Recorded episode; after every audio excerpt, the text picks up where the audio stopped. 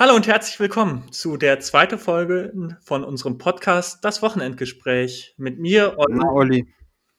Das ist eigentlich die erste Folge. Luis, wir haben hier auch ja. äh, nicht technische Zuhörer. Ich bin dafür, dass wir es zweite Folge nennen, weil wenn ich mit meinen Fingern zähle, das können die Leute jetzt in einem Podcast blöderweise nicht sehen, dann ist der Daumen die Eins. Das war die Folge jetzt von vor zwei Wochen. Und dann ist die Folge zwei die jetzige Folge, das ist dann mein Zeigefinger. Ich sehe zwei Finger. Jetzt erklär mir mal, wieso die, du die Folge, Folge 1 nennen willst. Warum fängst du jetzt an, mit Fingern zu zählen? Du weißt das doch und du hast doch nun Informatik studiert und dich darauf gefreut, dass man beim Zählen mit Null anfängt. Es gibt ja auch zehn Typen von Menschen auf der Welt. Die einen, die das Binärsystem verstehen und die anderen, die es nicht verstehen. Ja, ja, ich kann da jetzt erstmal nichts gegen sagen. Aber? Aber es, es, gibt auch Sprachen, die ich momentan für die Uni mache, die dieses, die, diese Logik nicht verfolgen, sondern die diese wunderbare Logik folgen. Das Zahlensystem fängt bei 1 an und nicht bei 0. Und hast du schon mal versucht, irgendwie jetzt, wir haben ja auch normale Zuhörer, an der Kasse zu sagen, ich hätte gern null Leberkäsebrötchen. Ich kann dir verraten, was du dann bekommst. Gar kein Leberkäsebrötchen. Und wenn du ein Leberkäsebrötchen. Aber ich bin ja nicht an der Kasse. Nein, aber. Olli, wir, wir wollen ein Informatik-Podcast sein. Wir wollen informatischen Hintergrund haben. Also fangen wir bei Null an mit Zählen. Das hat vor zwei Wochen schon so gut geklappt. Das war die nullte Folge und heute ist die erste Folge. Außerdem Außerdem könnten wir die, wenn, wenn wir irgendwann mal merken, die nullte Folge war blöd, können wir sie wegschmeißen und sagen, wir haben mit der ersten angefangen. Es vermisst keiner was. Im Zweifel nennen wir die Folge, äh, den Podcast einfach um, geben uns beiden neuen Namen und fangen dann wieder ganz von vorne an. Das, das merkt sowieso keiner. Das stimmt, ja. oder, oder du fängst dann noch am besten noch so einen Akzent an. So einen französischen Akzent oder einen spanischen. Oui, oui. Je m'appelle Oliver. Das sind, also. Ich bin daraus. Ja, ich hatte Französisch lang genug in der Schule, deswegen. Aber, naja. Ähm, ich müsste allerdings noch mal den Zuhörern sagen, falls sie in der letzten Folge gehört haben, dass ich im Intro Folge 1 gesagt habe, dann war das natürlich richtig. Dann dürfen sie gerne ähm, Hassbriefe an den Luis schicken. Da hätte ich jetzt nichts gegen. Das werden wir nächste Folge dann klären, welches die Nummerierung jetzt ist. Aber ich glaube, wir sollten jetzt langsam mal mit dem Podcast anfangen. Ansonsten werden sich hier die Leute noch langweilen, weil wir uns eine Stunde lang nicht über das Zählsystem einigen konnten. aber, aber weil du gerade bei Hassnachrichten bist, wie soll man mir eine Hassnachricht schicken? Ich könnte jetzt deine E-Mail-Adresse sagen, aber die müssten wir sowieso piepsen, deswegen. Okay. Wir haben vielleicht genug Informatiker dabei, die äh, das trotzdem herausfinden. Ja, okay, das, das, ist natürlich auch eine gute Herausforderung. Das, Pro, das, das Problem ist, von denen kriege ich im Zweifel die Hassnachrichten, weil ich ja nicht im binären System zählen Das wollte. ist auch richtig. Aber willst, willst du im binären System zählen? Nein. Nein. Nein, das wäre ja noch schlimmer. Nein, ich meinte, ich will nicht im Informatiksystem zählen. Für mich ist die erste Zahl, mit der man anfängt zu zählen, die 1 und nicht die 0. Okay. Dann behalten wir jetzt einfach, egal wie die Folge heißt, egal welche Nummerierung, freuen wir uns, dass überhaupt schon mal vier Minuten rumgekommen sind und dass jemand dabei noch zuhört, wenn überhaupt. Wollte ich gerade sagen. Oder vielleicht haben, auch, vielleicht haben auch schon alle abgeschalten, weil sie gedacht haben, Jungs, wenn ihr euch nicht einigen könnt, wie ihr zählt, will ich mir das nicht anhören. Ja, vielleicht sind die Leute auch einfach irgendwie komisch, die uns zuhören. Aber vielleicht macht es welchen auch Spaß. Wir würden uns über euer Feedback freuen. Äh, für den Kontakt zum Feedback, das genau das gleiche, wer es herausfindet, wer wir sind, kann uns gerne Feedback dalassen. Das ist, sehe ich, halte ich für eine sehr gute Technik. Man kann uns ja, ich will jetzt nicht sagen, auch googeln, aber ja. Wer, wer, das schafft, ist herzlichen Glückwunsch. Der darf, der darf uns auch anschreiben. Wer das rausfindet, darf uns auch ruhig eine Nachricht zukommen lassen. Wollte ich gerade sagen, eine kleine schlechte Nachricht habe ich jetzt allerdings doch durch Googlen wird es nicht funktionieren. Hm, glaube ich auch nicht. Vielleicht in einem Jahr oder so, aber ich glaube heute nicht. Und ich denke genau. auch morgen nicht. Morgen auch nicht, das ist richtig. Was haben dich denn so für Informatikprobleme bewegt diese Woche, Luis? Was mich so bewegt hat, puh. Ich habe angefangen im neuen Jahr wieder zu arbeiten. So ein bisschen über die Weihnachtstage ein bisschen ruhig angehen lassen und jetzt so wieder angefangen mit Arbeitsaufnahme. Ähm, verschiedene Projekte. Was hat mich so bewegt? Aktuell. Hm, was machst du denn so, Olli? Erzähl du mal was. Was du so informatisches machst. Da kann ich mir was überlegen in der Zeit. Das ist gut. Immer irgendwas aus den Fingern saugen. Nein, ich habe die Woche natürlich auch wieder angefangen zu arbeiten. Erste Arbeitswoche im neuen Jahr. Ich hatte ja das Glück, dass ich schon fast Mitte Dezember in Urlaub gegangen bin und jetzt äh, etwas länger nicht mehr gearbeitet hat. Ja, auf der Arbeit war es bei mir eigentlich auch ein ruhiges Reinkommen, dadurch, dass bei uns in der Firma auch relativ viele noch im Urlaub sind. Das viel spannendere Problem ist, dem ich mich letzte Woche gewidmet habe oder wo ich mich angefangen habe, dieses Problem aufzunehmen das hat damit begonnen, wir saßen, ich saß bei meinen Eltern mit am Frühstückstisch und es wurde sich wieder über Fußball unterhalten.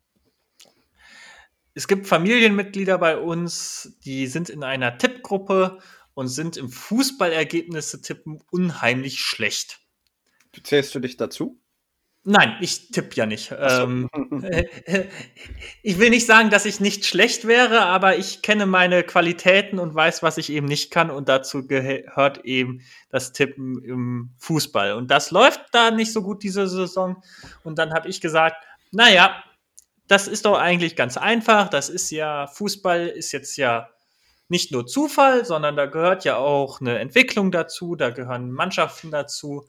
Und eigentlich muss das doch mit einem riesigen Ergebnis oder mit einem riesigen Datensatz, die Bundesliga ist jetzt schon gute Frage. Ich hätte jetzt mal sie auf 60 Jahre ungefähr geschätzt.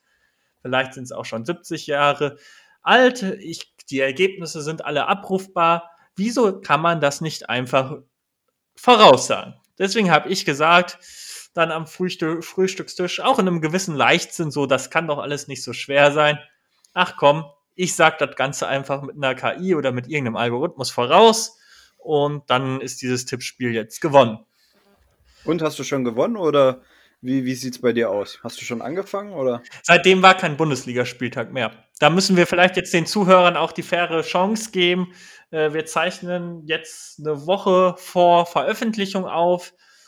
Und genau, seitdem ich diese ähm, großartige Theorie aufgestellt habe, war kein Bundesligaspieltag mehr. Das heißt, bisher hatte ich nicht die Chance, mich da großartig zu blamieren.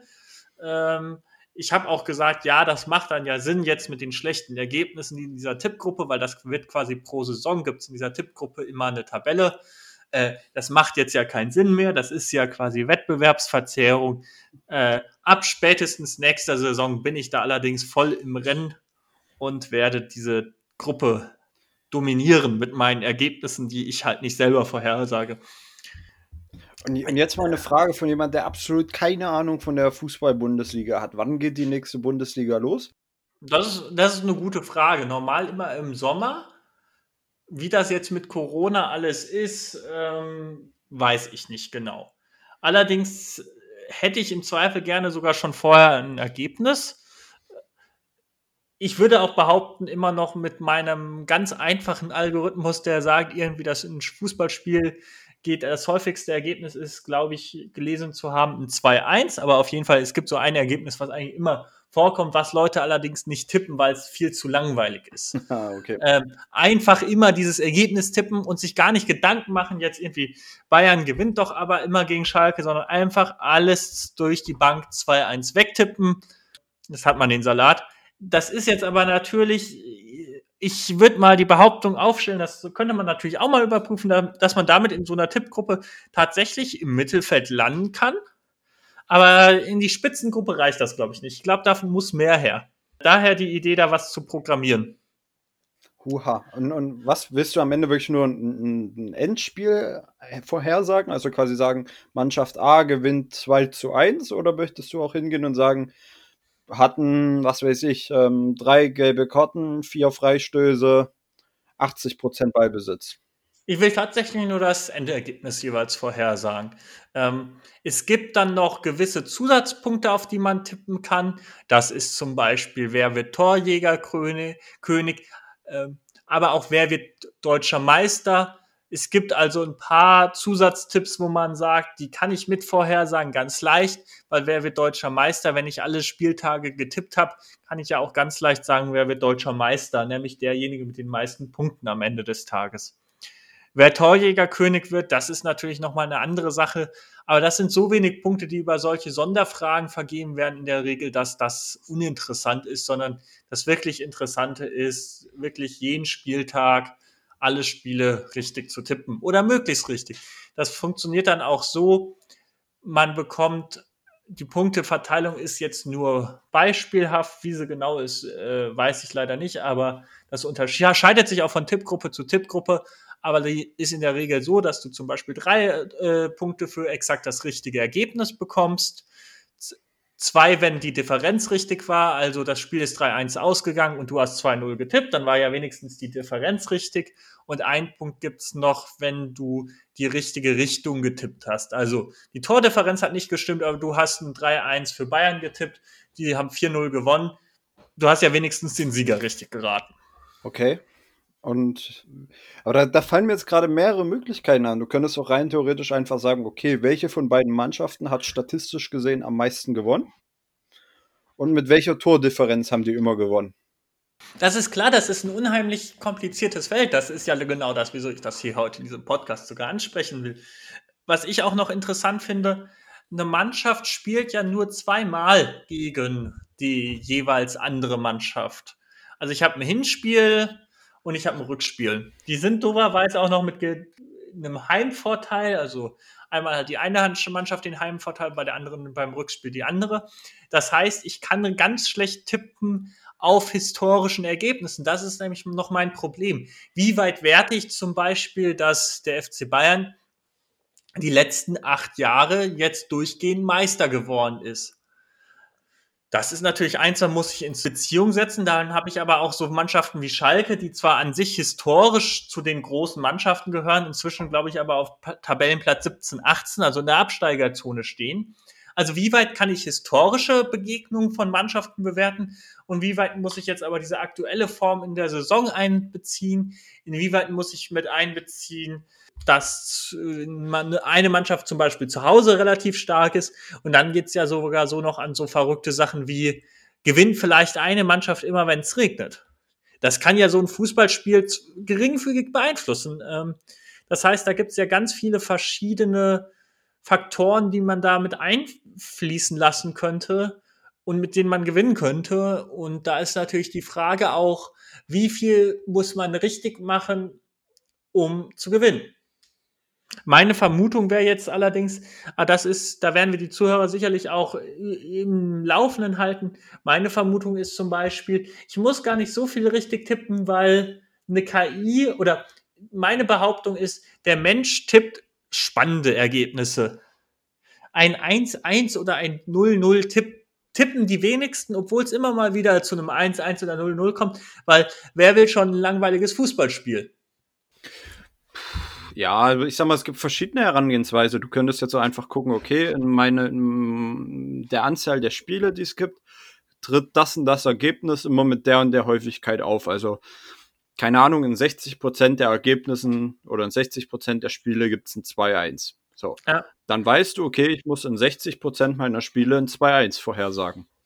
So dass du quasi sagst, du, du gleichst das so ab. In 60 Prozent gibt es ein 2-1 und in 5 Prozent gibt es ein 3-0. Das ist natürlich auch. So, und das musst du halt zuweisen. Das, das Problem ist, was ich dann ja auch habe, ich habe ja Spieltage, an denen solche hohen Ergebnisse wahrscheinlicher sind als äh, bei anderen. Das kriegt der gute Fußballfan raus. Wenn jetzt zum Beispiel an einem Spieltag der erste gegen den letzten vorletzten und der zweite gegen den äh, letzten spielt, dann kann es ja sein, dann werden an dem Spieltag tendenziell höhere Siege auftreten, als wenn der letzte gegen den vorletzten spielt und der erste gegen den zweiten.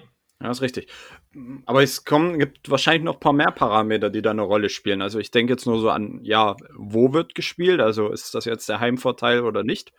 Aber auch sowas wie das Wetter. Ne? Das Wetter spielt eine Rolle oder vor allem beim Fußball wahrscheinlich auch ganz groß. Wer, also welche Spieler nehmen überhaupt dran teil? Das ist, das ist das, wo ich mich am schwersten mit tue.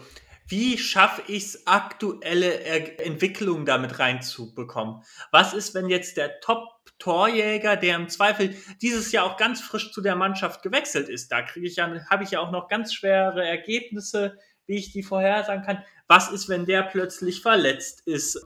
Also wie kriege ich es hin, dass ich mit meinem Algorithmus dynamisch auf solche Situationen reagiere?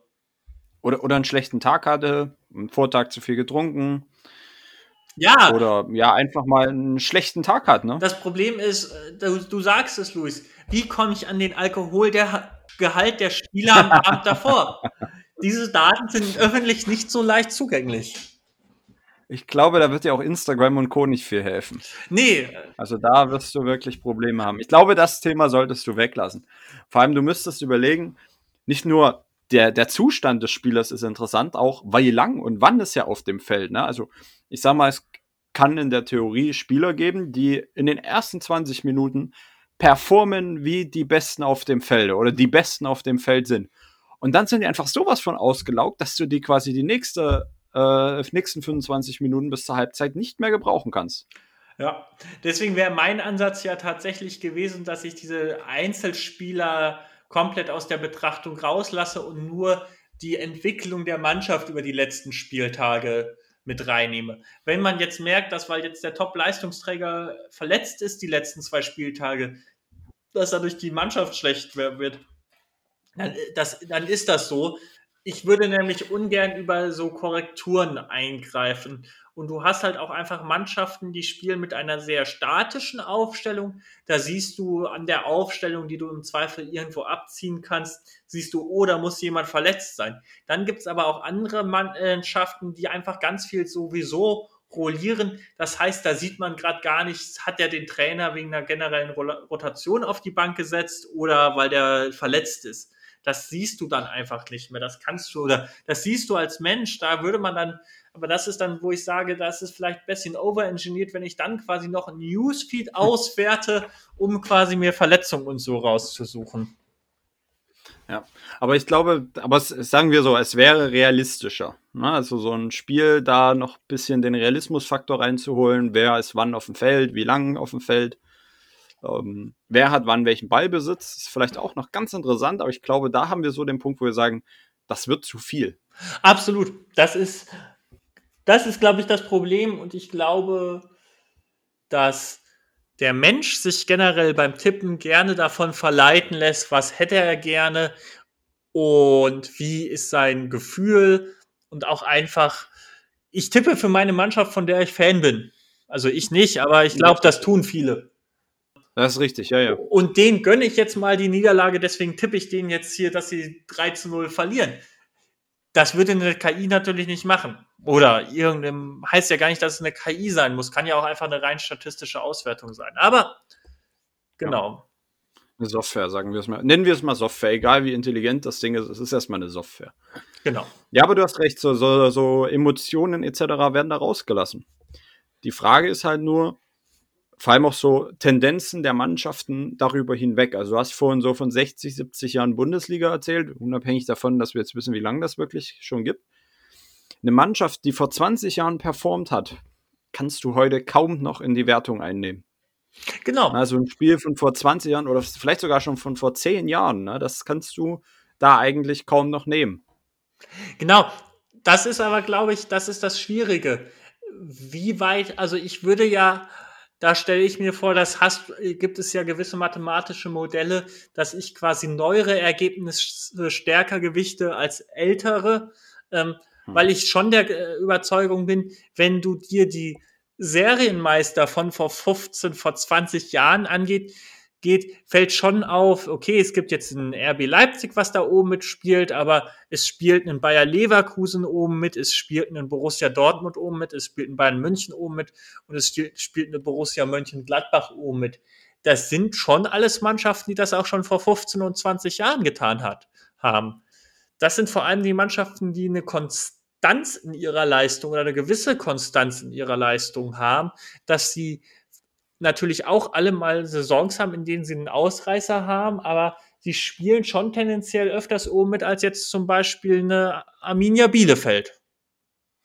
Ähm, aber meine andere Frage, wie viele Spiele machen diese Mannschaften eigentlich im Jahr ungefähr? Also kann man da noch andere Spiele in diese Wertung mit reinnehmen, dass man sagt, wir holen jetzt noch Mannschaften rein, die nicht mehr in der Bundesliga dabei sind, nehmen die aber in die Wertung mit auf, um da quasi mehr Daten zu bekommen?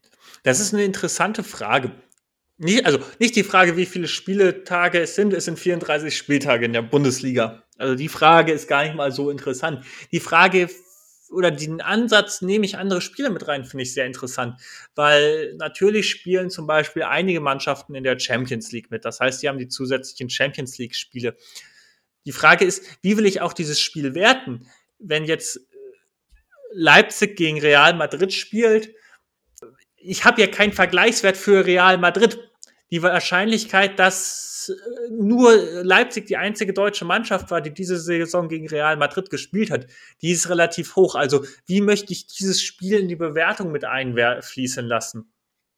Ja, du musst dann halt über mehrere Ecken gehen. Das heißt, Real Madrid hat vielleicht gegen eine andere Firma, äh, andere Firma, gegen eine andere, ja. gegen einen anderen Verein gespielt und der hat wiederum über noch zwei Ecken dann wieder gegen Leipzig gespielt, dass du da irgendwo eine Gewichtung reinkriegst. Aber auch dieser Pfad sollte mehrfach vorhanden sein, also nicht nur einmal da sein. Also es sollte die Spiele nicht nur einmal geben, weil das ist zu unsicher. Also da würde ich dir bei der Champions League wenig Hoffnung machen, weil bei der Champions League ist es ja so, da spielen drei, vier deutsche Vereine pro Saison mit. Dann hast du noch die Euroleague, wo es nochmal zwei, drei sind. Da wirst du diesen Problem haben, dass einfach die Datenmenge viel zu gering ist, weil die ja zum Teil je nachdem, wie schnell die ausscheiden, hast du es auch nur, dass die gegen drei Mannschaften in der Champions League überhaupt gespielt haben. Ja. Und dann ist es auch so, die spielen in der Gruppe und es wird bewusst so gesetzt durch die UEFA, dass in der Champions League zum Beispiel in der Gruppenphase eine deutsche Mannschaft, deutsche Mannschaften nicht in der gleichen Gruppe sind. Und die Gruppen spielen erstmal untereinander unter sich. Ja, ja richtig erstmal. Aber ja, ich sag mal, es ist halt am Ende relevant für, dein, für deine Software. Je mehr du halt an Daten hast, desto besser wird's. Gerade wenn du in den Bereich maschinelles Lernen gehen möchtest. Absolut. Ich, ich weiß nicht, ob der Fakt des äh, Spiels so interessant äh, der, oder das Ergebnis des Spiels so interessant ist. Ich glaube, was da interessant ist, ist der Fakt, dass gespielt wurde. Weil das ist natürlich auch die Anstrengung. Wenn jetzt zum Beispiel wieder das Beispiel Leipzig gegen Real, weiß ich nicht, wann die das letzte Mal gespielt haben, aber in einer englischen Woche heißt das dann, dann hm. spielt meinetwegen Leipzig, Leipzig am Samstag Bundesliga, fliegt dann irgendwie am Dienstag nach Madrid, spielt dann spätabends, Mittwoch spätabends spielen sie in Madrid und fliegen dann wieder hoch, um am Samstag wieder in der Bundesliga zu spielen am Donnerstag. Dass das natürlich trainingstechnisch, physisch, körperlich von der Belastung her eine andere Sache ist als eine Mannschaft, die im Zweifel Samstag ein Bundesligaspiel hatte, dann innerdeutsch zwei Stunden mit ihrem Mannschaftsbus äh, nach Hause gefahren ist und am Samstag wieder ein Bundesligaspiel hat in Deutschland und unter der Woche auf dem heimischen Trainingsplatz trainiert hat, dass das natürlich sicherlich einen Einfluss aufs Ergebnis haben könnte, das denke ich schon. Ja, natürlich. Aber das ist halt der Punkt, wie viel, das war dein Overengineering von vorhin, wie viel Daten möchtest du dann noch hinzunehmen? Gerade sowas wie Reisen, wie viel, wie Pendelei, wo sind die Vereine unterwegs, ähm, wo steigen die ins Hotel ab, wie hoch ist vielleicht die Anreise zum, zum Spiel vorher, wann erfolgt die Anreise vom Spiel, also wenn du jetzt sagst, die haben Samstag ein Spiel und die haben Mittwoch ein Spiel, fahren die jetzt Sonntag früh, fliegen die Sonntag früh hin oder fliegen die vielleicht erst am Dienstagnachmittag? Das, das spielt dann halt auch alles eine Rolle. Und daher ist der Punkt, willst du wieder so viel reinnehmen oder beschränkt man sich nur auf die Spiele und sagt, okay, Mannschaft A gegen Mannschaft B hat gespielt da, so und so was Wetter, das war der Tag und das und das ist das Ergebnis gewesen. Ja, was mir jetzt als erster einfacher Ansatz, glaube ich, bekommen, gekommen ist, ist gar nicht Mannschaft A, sondern dass ich erstmal versuche, statistische Ergebnisse aufzustellen für Zahlenkombinationen. Weil ich kann ja jedes Spiel mit einer Zahlenkombination über die Tabelle vergleichen. Also ich kann ja zum Beispiel sagen, ja. statistisch ging das Spiel Erster gegen Fünfter immer so aus. Und dann muss ich, oh, ah. und dann muss ich, dass ich quasi mir so eine Tabelle aufstelle und dann an, an, pro Spieltag nur noch abgleiche, okay, Leipzig ist jetzt Platz zwei Gladbach Platz 5. Das heißt, in meiner Tabelle 2 gegen 5, da habe ich es ja durch die Reihenfolge, habe ich ja sogar schon das Heimrecht mit drin. Kann ich sehen, oh, das Spiel müsste jetzt so und so ausgehen. Und sage eben, dass die individuelle Leistung der Mannschaft eben durch den Tabellenplatz wieder gespiegelt wird. Natürlich gehen mit da gewisse Effekte verloren sind es Abwärtstrends, Aufwärtstrends, die sich vielleicht aufgrund eines Vorsprungs, der aber immer wieder kleiner wird, in der Tabelle noch nicht darstellen lassen.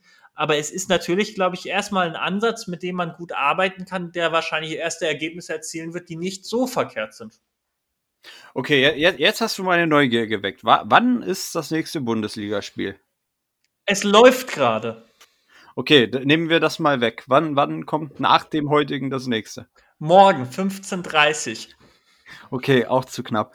Weil ich hätte jetzt gerade so den Punkt, dass ich sage, also du hast ja jetzt eine, eine Theorie, wie du vorher sagen möchtest. In mir reift gerade so eine andere Gedanke.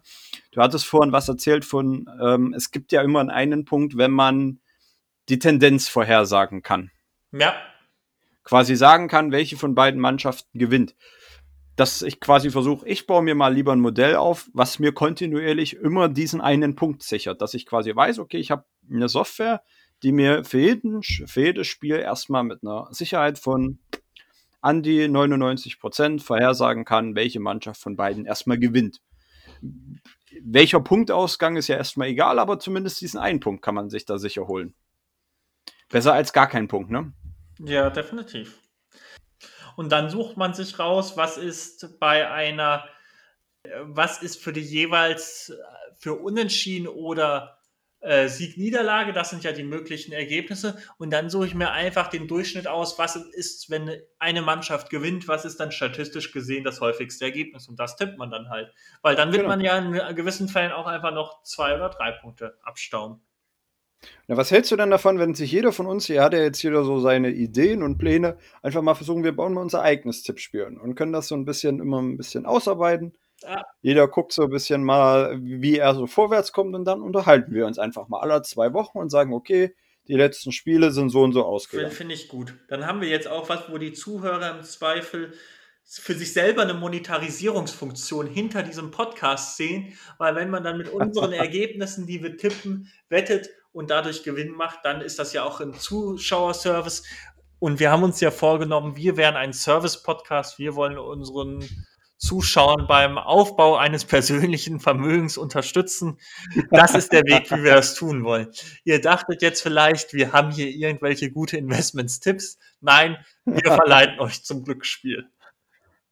Oh, na, da, da habe ich aber, da habe ich auch mal einen ganz spannenden Beitrag gelesen. Ich weiß nicht, ob man den hier auf ähm, diskutieren soll. Da kenne ich, ich muss zugeben, ich kenne mich auch zu wenig ähm, damit aus. Ich habe nur so ähm, zwei, drei Berichte zugelesen zum Thema, oh Gott, wie hießen das? Wenn man quasi ähm, unterschiedliche Wettverhältnisse auslotet. Es gibt quasi irgendwie, wenn man gibt irgendwie mehr, wenn man auf verschiedene Anbieterseiten hat und man quasi bei dem einen Anbieter ähm, zu einer höheren Chance als 50-50 auf einen Sieg tippt und bei dem anderen auf eine höhere Chance als 50-50 auf eine Niederlage tippt, dann ist es ja so, egal wo man investiert, man gewinnt ja was. Ja.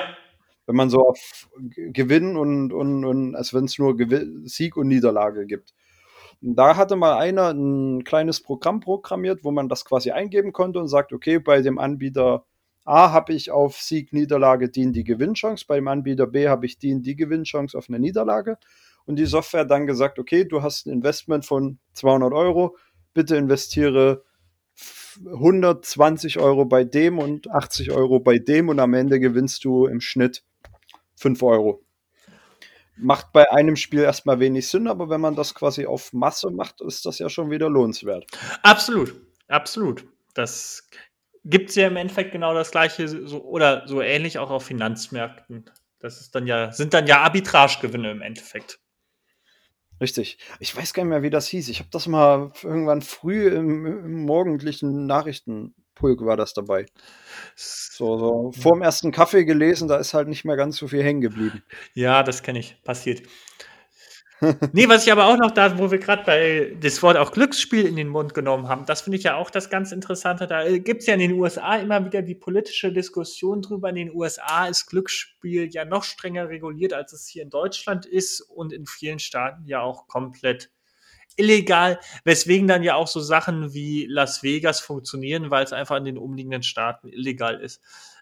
Dass da ist nämlich eine riesige Lobby von, bei denen ist das Fantasy Football, dass ich mir quasi eine Mannschaft aufbaue, quasi nicht auf die Mannschaften setze, sondern auf die Performance des einzelnen Spielers.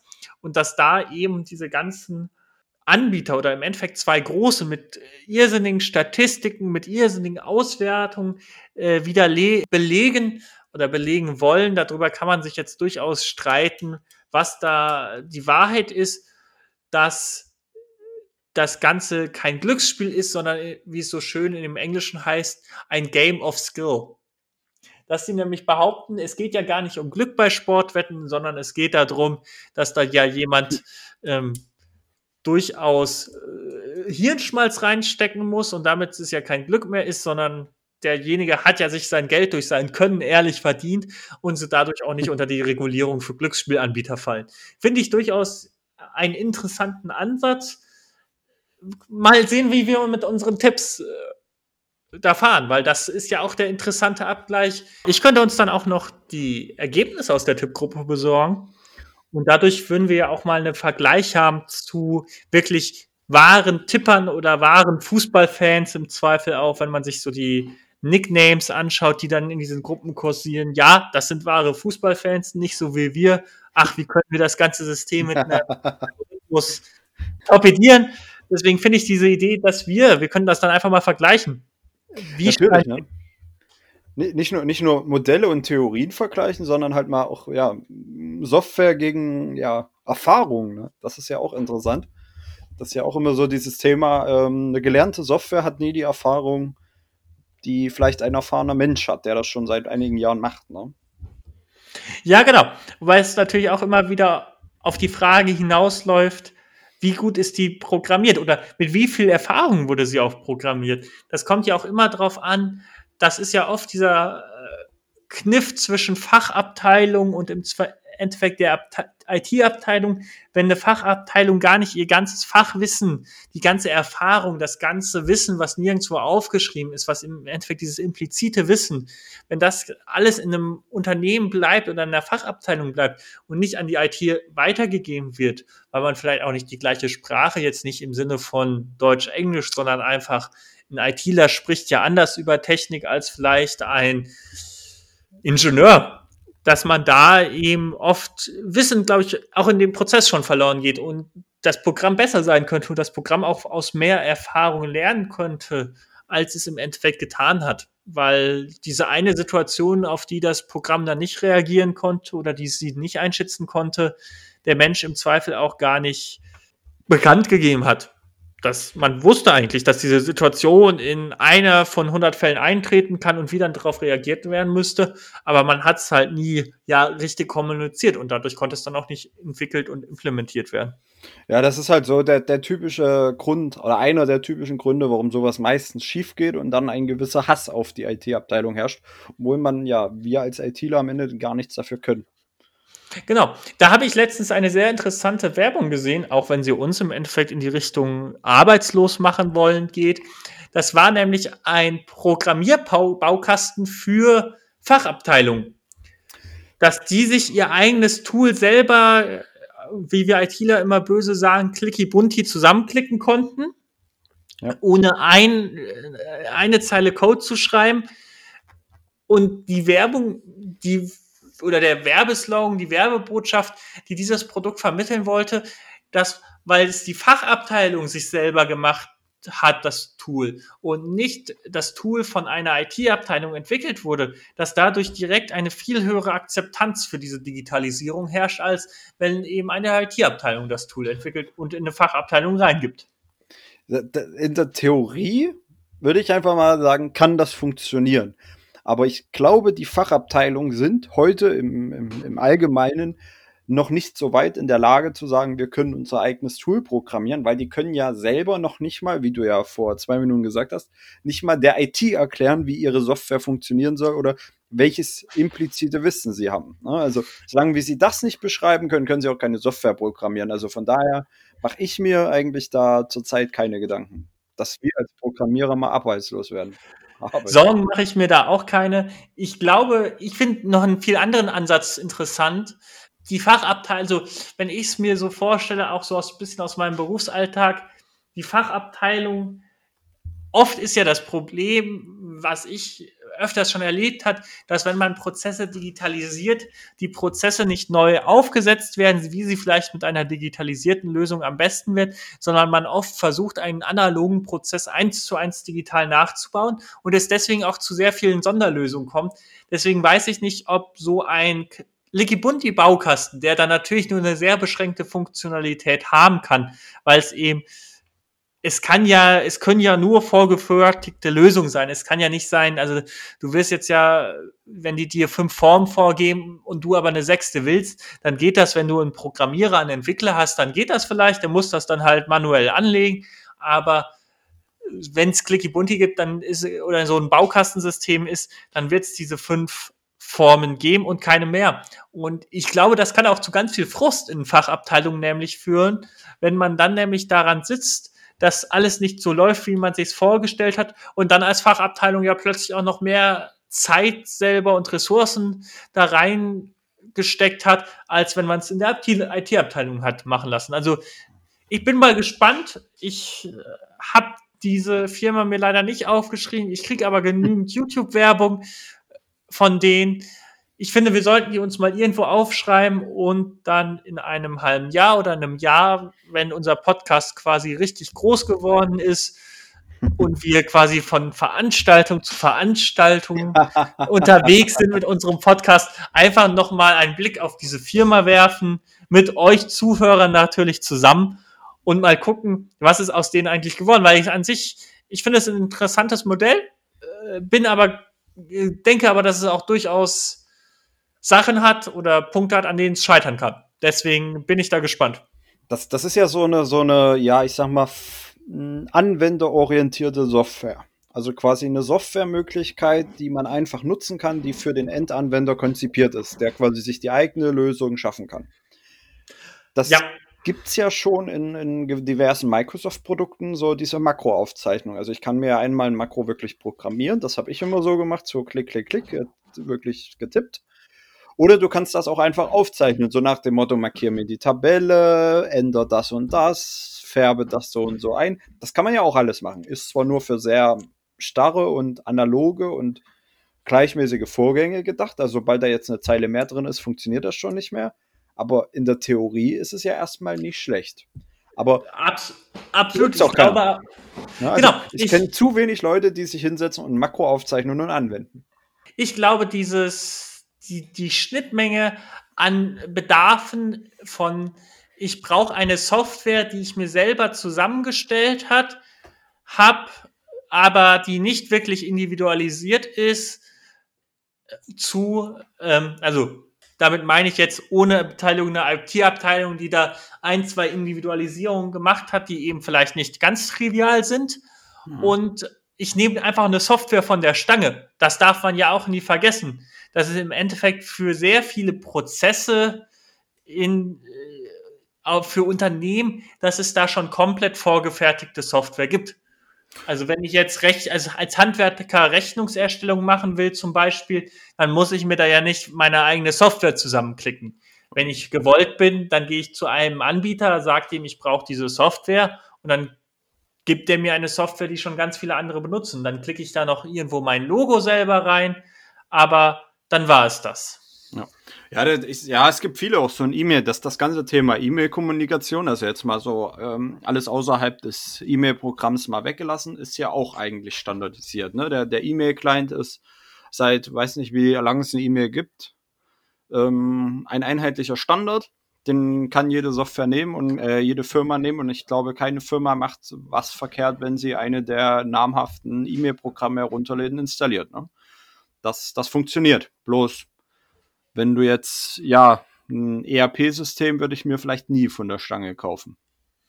Da bin ich bei dir, aber ich würde ein ERP auch nicht äh, von meiner Fachabteilung konfigurieren lassen, sondern ein ERP-System würde ich dann immer von einer IT-Abteilung, wie ich jetzt IT-Abteilung auslege, ob ich das in-house mache oder ob ich das äh, outsource, dann an eine Beratung oder weiß der Kuckuck was.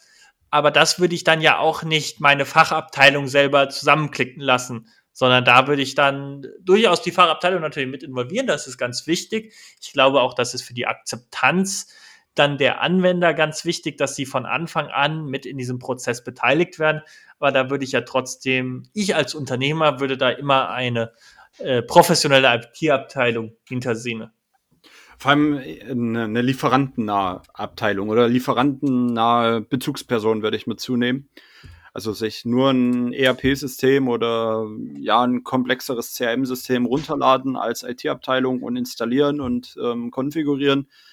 Kann vielleicht funktionieren, wenn man das schon dreimal gemacht hat, aber ich glaube, so beim ersten Mal ist das immer keine so gute Idee. Da würde ich mir schon den Hersteller mit zuholen, weil der kennt sich damit aus und der weiß auch ganz genau, wie kann man gewisse Prozesse abbilden oder wie kann man das System vor allem auch optimieren. Ne? Das ist auch ganz wichtig. Ja, absolut. Und die Hersteller, das darf man ja auch nie vergessen, die Hersteller wissen ja im Zweifel auch genauso, wie es bei meinem Konkurrenten läuft. Äh, die wissen, was hat sich in der Praxis einfach etabliert, was funktioniert, weil man eben das System schon bei 20 anderen Firmen implementiert hat. Ja, ist richtig, ja. Was, was wird vor allem, ich sag mal so grob gebraucht, ne? Also ähm, ich kann mir jetzt nicht gerade vorstellen, dass ein kleiner handwerklicher, na gut, der wird auch kaum ERP-System haben. Er wird wahrscheinlich sich eher so ein, ein, kleiner Handwerksbetrieb mit drei Mitarbeitern wird sich wahrscheinlich auch eher um das Modul Lagerverwaltung interessieren, wenn überhaupt, als um das ganze, ich sag mal, Fertigung. Ne? Das, das braucht er nicht. Natürlich. Ein Fliesenleger will kein Fertigungskonzept oder kein Fertigungsmodul haben. Ihm reicht die Lagerverwaltung und einbuchen, ausbuchen und fertig. Rechnung, Druck, los geht's. Ja, genau. Am besten noch eine Zeiterfassung oder so mit rein, ja. damit er seine zwei Mitarbeiter, die er hat, auch direkt mit einem Abrechnungssystem versehen, äh, dass er die direkt da anlegen kann. Aber mehr braucht er nicht. Da bin ich bei dir. Richtig, ja. Also Abrechnung, äh, Zeiterfassung ist vielleicht noch interessant, wenn man nur stundenweise bei Kunden ist. Ja. Ansonsten würde ich das eigentlich auch äh, nicht mehr mit ansehen, wenn man sagt, okay, ich mache immer meine, das ist ja was, was viele Firmen so machen und sagen, ich schätze das. Ich bin jetzt einen Tag bei dem Kunden, dann einen halben Tag bei dem Kunden, dann noch einen halben Tag bei dem Kunden.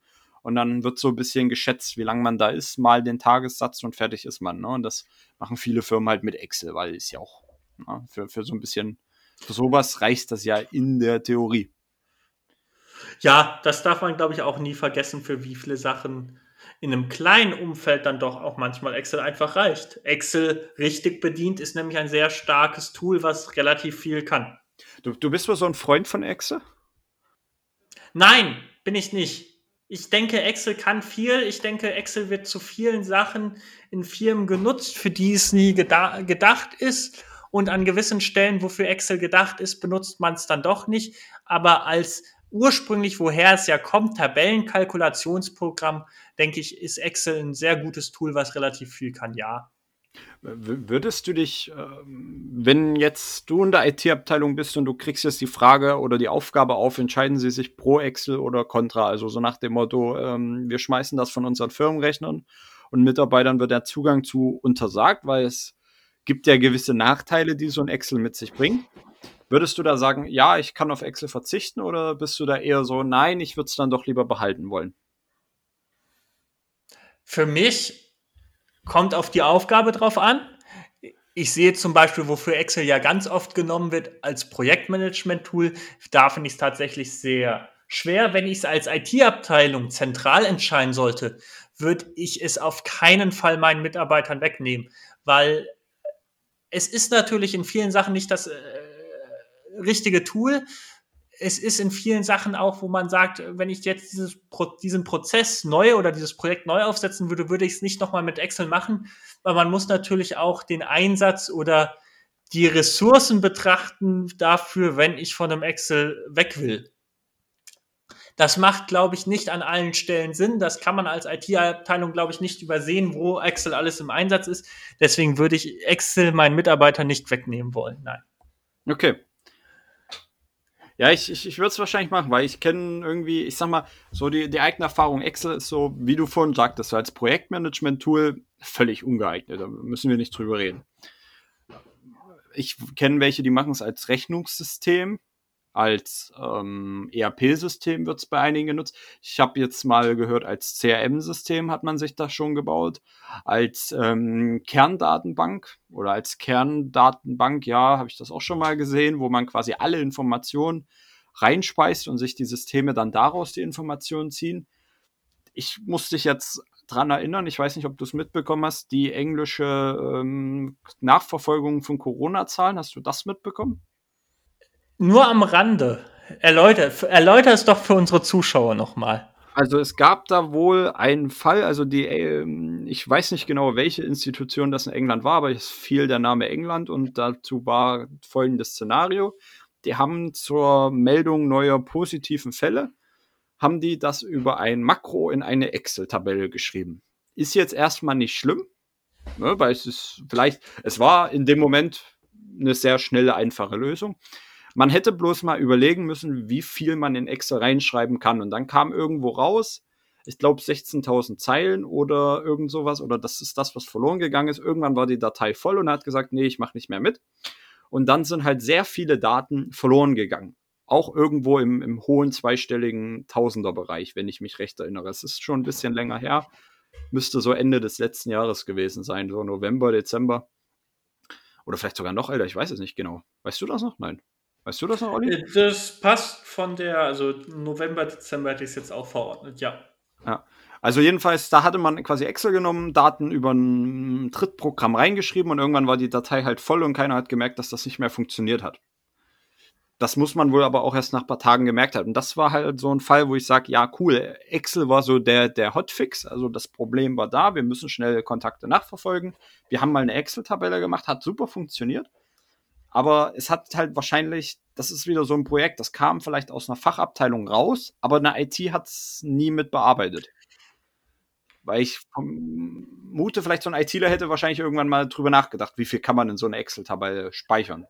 Hätte ich jetzt da, mal vermutet, ne? Ja, da bin ich absolut bei dir. Ich sehe das Problem, es gibt einfach gewisse Sachen, wofür ich Excel zwar vielleicht nicht ideal nutze, aber wofür es wenn es als Alternative zu einer Datenbank zum Beispiel genutzt wird, wo ich einfach sage, da möchte ich als IT auch nicht, dass jedes Mal, wenn da ein Problem auftritt, dass ich da meine Kunden im Endeffekt direkt an mich wenden, weil sie jetzt mal zehn, eine Tabelle mit zehn Zeilen brauchen.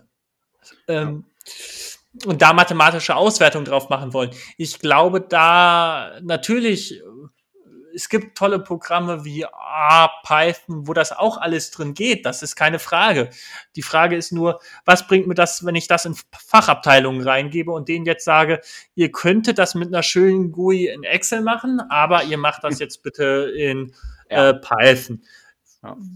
Ich habe, das ist das ist mein Problem, wieso ich es eben aus Fachabteilungen nicht wegnehmen müssen, weil es eben einmal die wirklich guten Anwendungsfälle von Excel gibt und einmal den, wo ich sage, das ist zwar quick and dirty, aber quick and dirty ist ja manchmal auch nicht die verkehrteste Lösung.